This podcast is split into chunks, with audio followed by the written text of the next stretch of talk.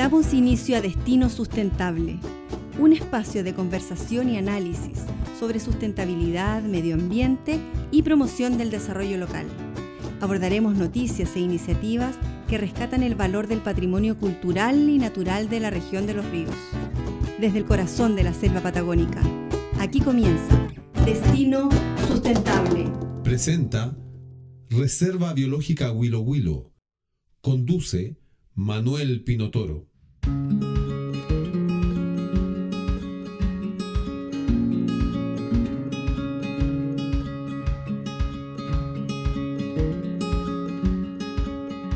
Resultó ser la candidata constituyente más votada de la región de Antofagasta en la última elección que definió a las personas que escribirán la nueva constitución para Chile. Cristina Adorador, científica y académica, ha confesado que tiene un gran sueño, y es que la ecología se transforme en uno de los pilares fundamentales que debieran dar sustento a la Carta Magna que comienza a escribirse prontamente. En el capítulo de hoy conoceremos los planteamientos de esta bióloga de la Universidad de Chile y doctora en Ciencias Naturales de la Universidad de Kiel en Alemania.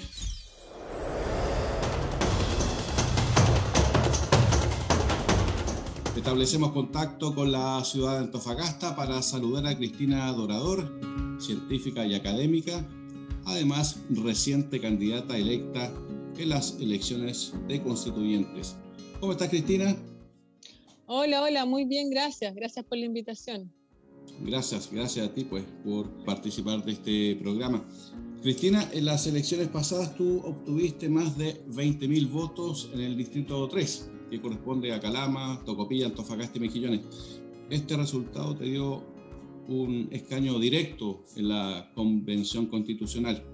Y aquí surgen dos preguntas en una. ¿Esperabas este apoyo y a qué atribuyes este resultado tan contundente? Bueno, sí, nosotros estamos muy contentos por este resultado. Eh, yo esperaba que nos fuese bien, pero nunca nos pusimos en el lugar de que ganáramos y que, y que obtuviéramos este resultado tan, tan contundente como, como tú señalas.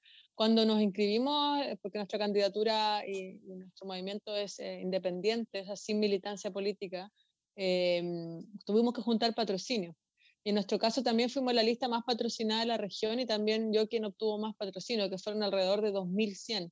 Entonces esos 2.100 patrocinios se convirtieron después en 20.000 votos, lo cual nos dejó muy, muy impresionados y muy contentos también por todo el apoyo y que el trabajo que hicimos en estos meses eh, rindió sus frutos porque hicimos también mucho trabajo territorial, eh, nos movimos por las nueve comunas de, de, la región de Antofagasta, dando a conocer nuestros planteamientos y, y, lo que, y también haciendo un poco vocación cívica, porque había muchas personas que no conocían muy bien lo que estaba pasando ni qué es lo que implica toda la, la nueva constitución. Así que fue un trabajo eh, bien, bien difícil, pero además bien eh, reconfortante para el resultado que obtuvimos.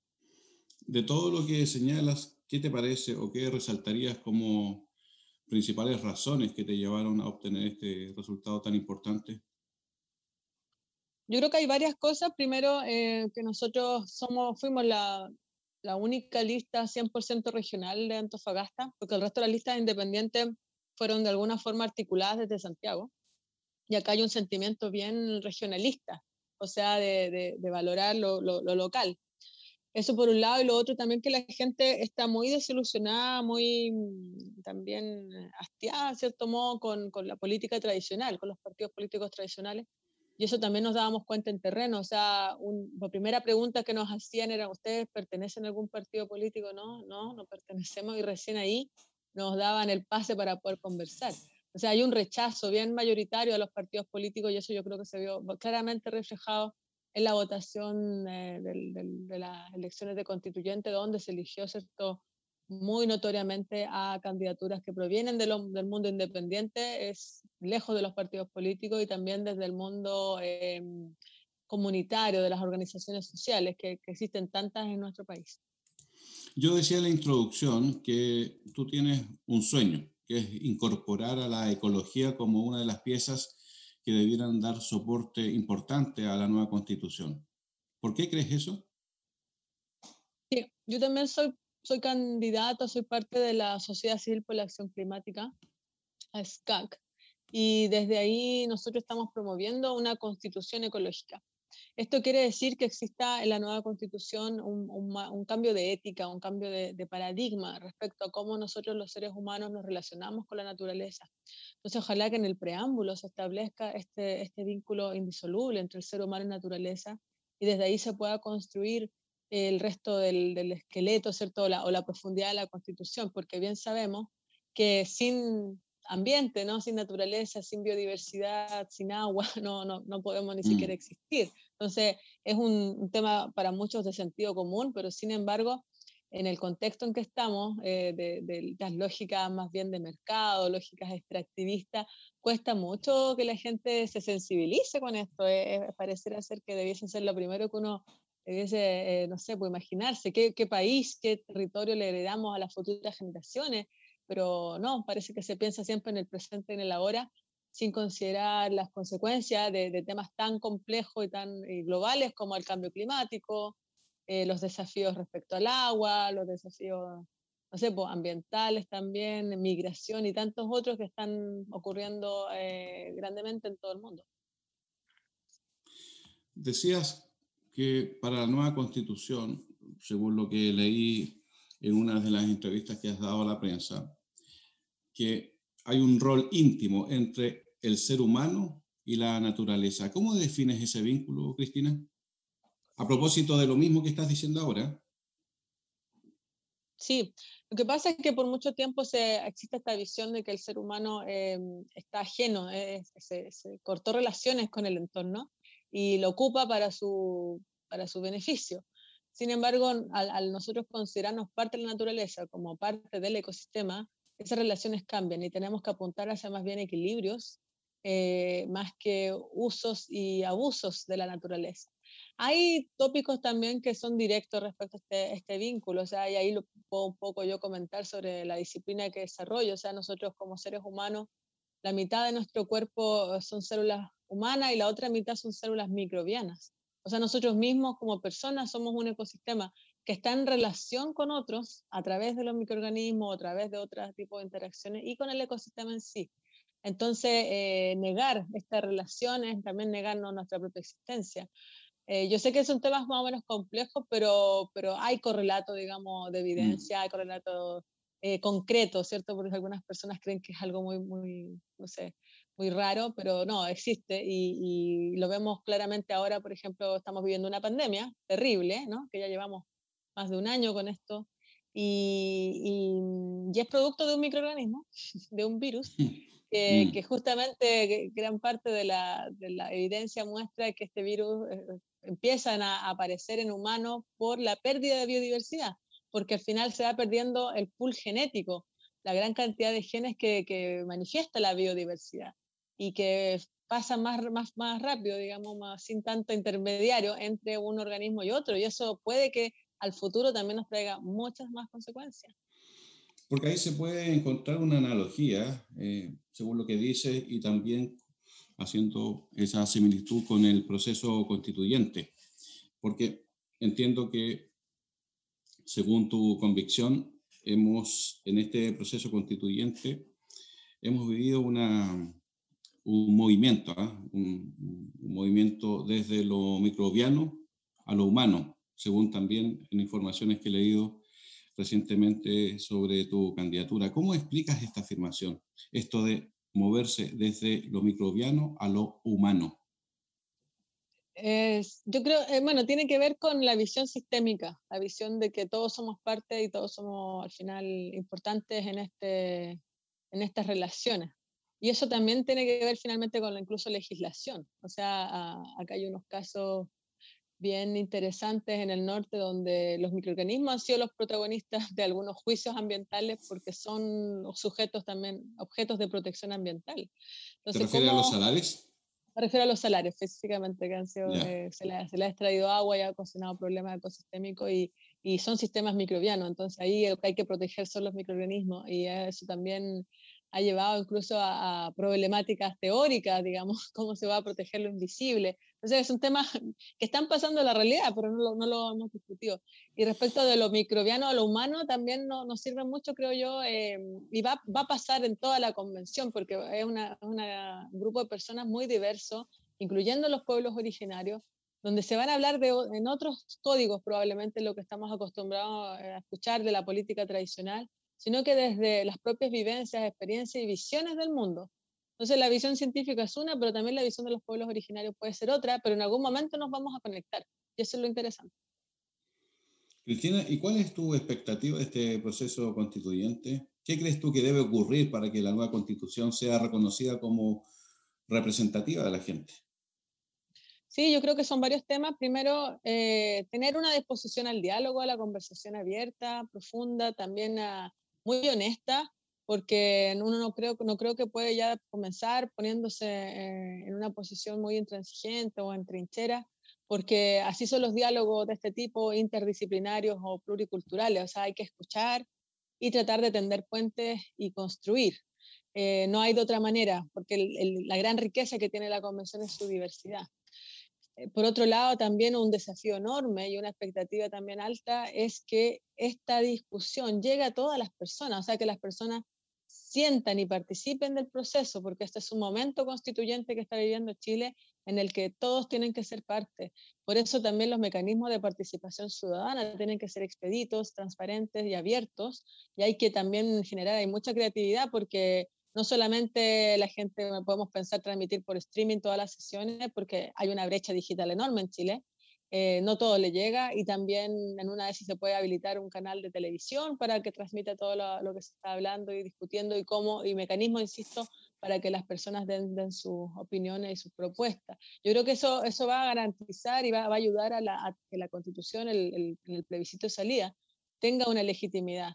Eh, y que realmente nos sintamos parte del, del proceso y del producto final que va a ser la nueva constitución política de Chile. Cristina, en términos prácticos, ¿cómo va a ser la dinámica de, esta, de este trabajo? ¿Se van a juntar diariamente? ¿Va a ser solo en Santiago? ¿Va a ser también en regiones? ¿Cómo va a ser eso? Si no se sabe bien todavía, eh, porque lo, lo, que tenemos que hacer ahora el próximo mes es juntarnos por primera vez la convención y eh, fijar y, trabajar en el reglamento que, que, va, que va a tener la convención. Y ahí se van a, dar se van a ver todas estas funciones, digamos, cuánto tiempo va a sesionar, cómo, si en comisiones o no. Y creo que un tema muy importante que se, que se establezcan sesiones en regiones, porque esa también es otra manera directa de vincular a las comunidades con lo que se está discutiendo en la convención. O sea, ya de partida de que se haya puesto un edificio muy bonito y todo lo demás, pero en Santiago, sin considerar a, la mi propia convención para, para ver cómo, cómo, funcionamos, claro, es muestra, muestra el centralismo sin, sin, casi discusión. Pero bueno, eso van a ser temas que se van a discutir cuando ya estamos en el reglamento. Hablabas recién del centralismo. ¿Cómo has vivido tú el centralismo durante toda tu carrera científica como académica, incluso entendiendo que tú estás en Antofagasta?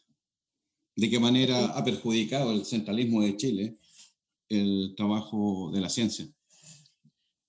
Bueno, el centralismo es un, es un, problema enorme que no solamente atañe a la ciencia, sino que a, toda la, a todos los quehaceres en las regiones. O sea, es realmente asfixiante el centralismo que existe actualmente. Hay cuestiones que incluso cotidianas que no se pueden realizar sin la venia de Santiago, de lo cual eh, ponen desmedro toda la, al desarrollo regional. Em, y también genera más desigualdad que ya la que ya existe. O sea, la desigualdad en Chile es enorme, social, pero también es estructural, es territorial, es de género, es de diversidad. Y eso el centralismo también lo va, lo va acrecentando. Entonces, en el caso de la investigación, más o menos el 70% de toda la investigación científica se realiza en la región metropolitana. Y, por ejemplo, el caso de las becas que se asignan a estudiantes de doctorado, ese, el 80% se va a tres universidades de Chile. Entonces hay un sesgo tremendo porque finalmente son dineros de todos los chilenos a través de los impuestos que se están asignando solamente a unas pocas personas. Hay un tema ahí de equidad. ¿Y mm. por qué? Porque el mecanismo de asignación de recursos no pasa solamente en, en ciencia, sino que también en cultura, está basado en la competencia. Lo cual, si es que no hay igualdad de oportunidades, eh, es muy difícil competir. Es lo mismo que pasa con el mérito, ¿cierto? Se valora mucho a las personas que han tenido una carrera meritoria, fantástico, pero eso es válido cuando ha habido igualdad de condiciones, porque si no, ya partimos de un piso de equidad distinto. Y lamentablemente eso no se reconoce. Entonces, en regiones, claro, es mucho más difícil porque tenemos pocas universidades, eh, las que hay tienen que suplir todas las demandas de, de trabajo, ¿cierto? Especialmente de formación de profesionales en los territorios. Y, y, además hay que cumplir todo lo que tiene que hacer la universidad, que es investigar, hacer divulgación, vinculación con el medio.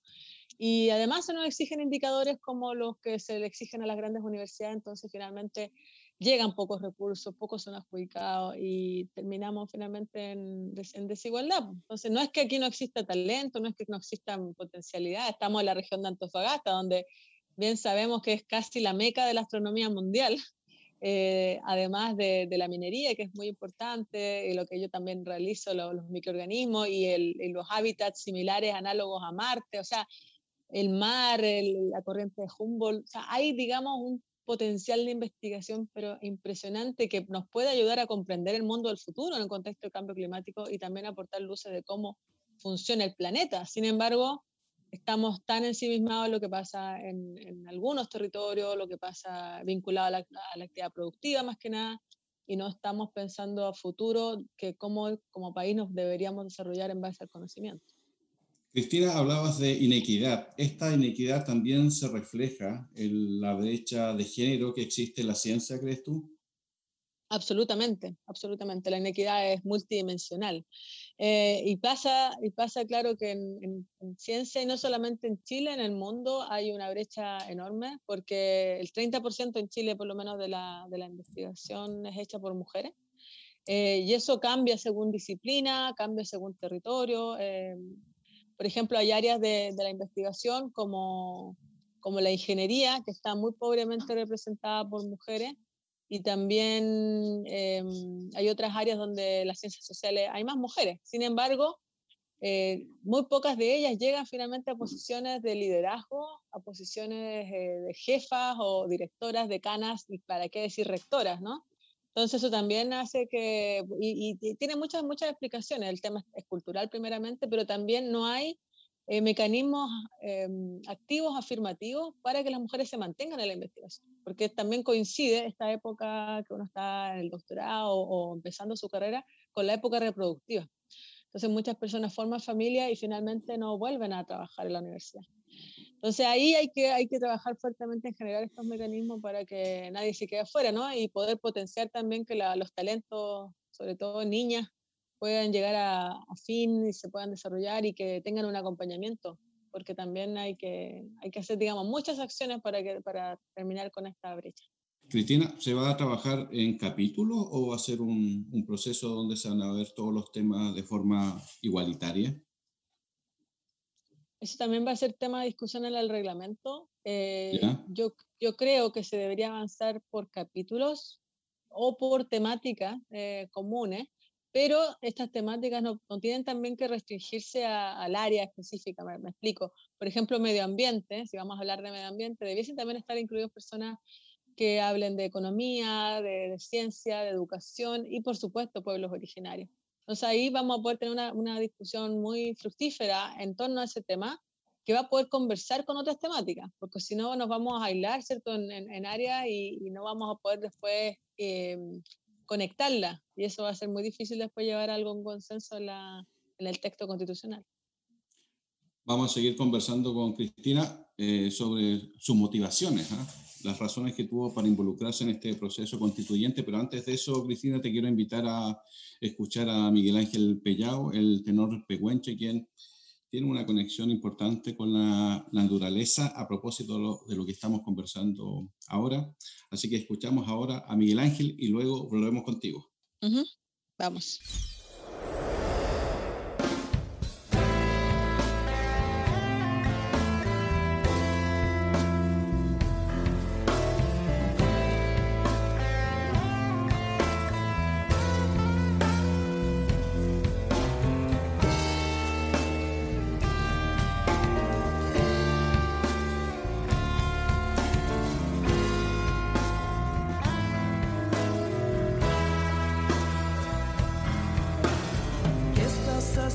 sentado em tu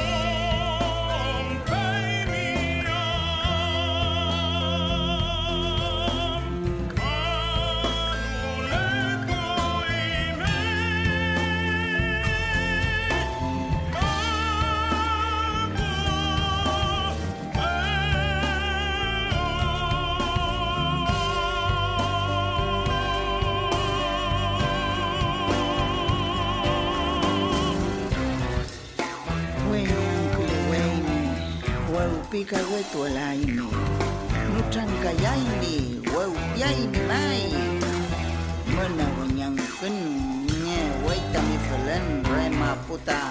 Anliwiymi wawpipa fuentami pufachakachayan chanelay winapuan chempi wilaynirumi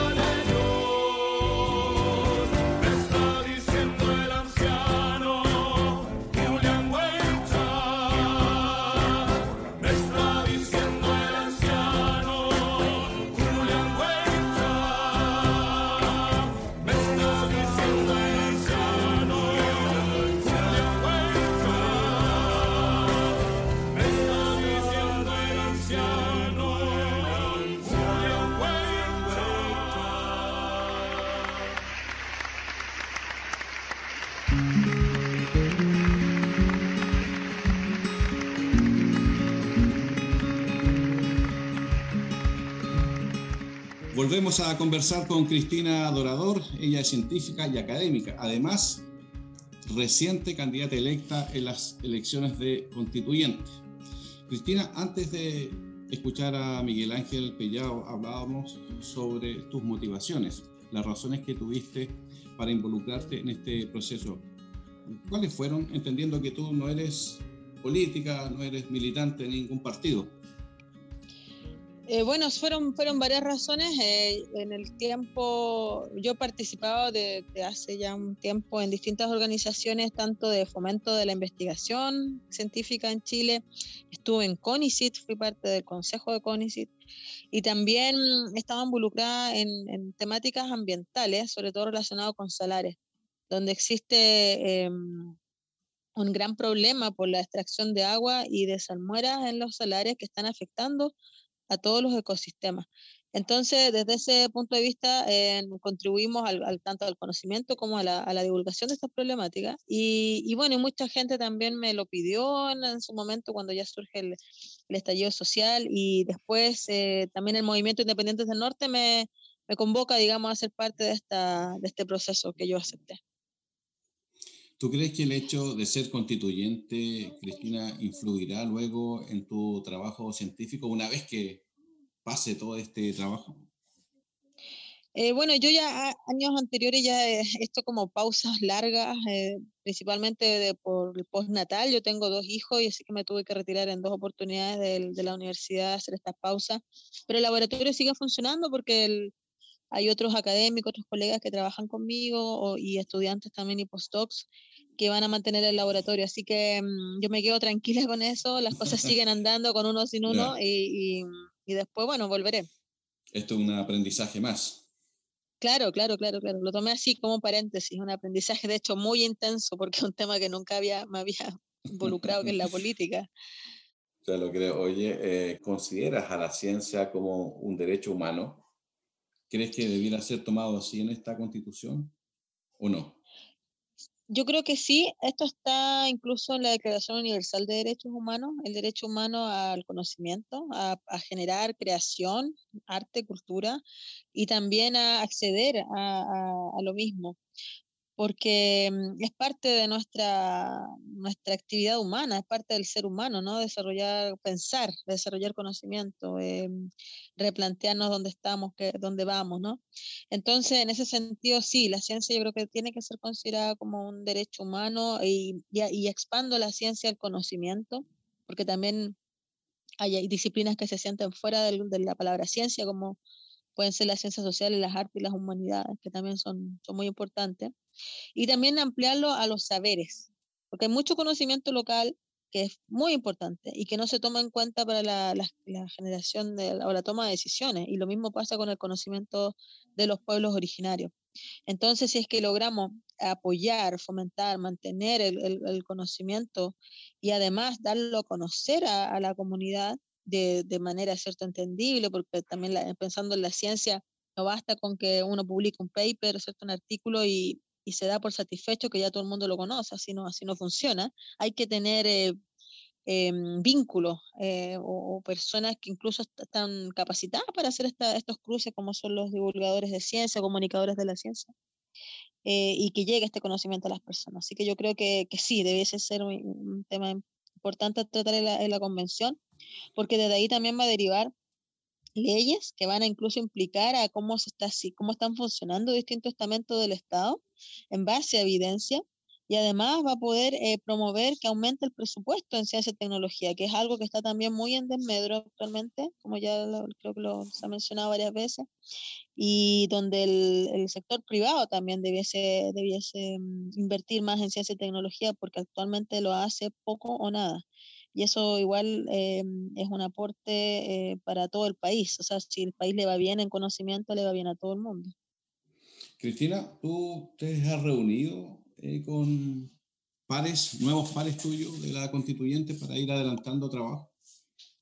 ¿Han conversado sobre lo que se viene? ¿Y qué hablan?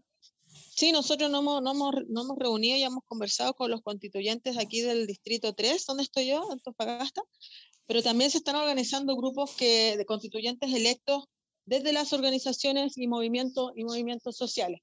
Entonces estamos, estamos conversando primeramente eh, cómo organizarnos, cuáles son nuestros tópicos comunes y también eh, cómo algunos temas quizás de la, del reglamento, pero en, en principal es conocernos primeramente y ver eh, cuáles son los programas de cada uno, porque somos también muy diversos, muy distintos. Y las reivindicaciones o demandas deben ser variadas también y grandes. Exactamente, las reivindicaciones son, son, distintas, pero lo, lo, importante acá es, como ya lo señalé, pararse de una lógica de la, de la conversación, del diálogo y no desde, desde antes ponerse cierto cortapisas, porque si no va a ser muy difícil avanzar. Claro que sí, pues te quiero agradecer Cristina porque estamos llegando a la parte final de este programa, a tu tiempo, las informaciones que nos entregas y seguramente durante el proceso estableceremos un nuevo contacto para que nos cuente cómo va todo eso. Y me imagino que la mochila se carga con, con todo lo que se viene. Sí, sí, se viene un camino muy, bueno, yo, yo, lo veo muy entretenido también, muy interesante, pero, pero sí, muy agotador, ya lo notaba en estas, en estas pocas, pocos días, digamos, de la elección. Hay mucho interés por conocer a los constituyentes, mucho interés también por saber cuáles son las propuestas, los mecanismos. Así que yo creo que de a poco vamos a ir ahí dilucidando también cómo se va a dar el proceso. Claro que sí, pues Cristina Adorador, científica y académica, además ella es reciente candidata electa en las elecciones de constituyentes. Cristina, muchas gracias por la entrevista. Muchas gracias a ti por el, interés y el tiempo. Llega a su fin la presente edición de Destino Sustentable, un espacio de conversación y análisis sobre sustentabilidad, medio ambiente y promoción del desarrollo local. Nos encontramos pronto desde el corazón de la selva patagónica en un nuevo capítulo de Destino Sustentable.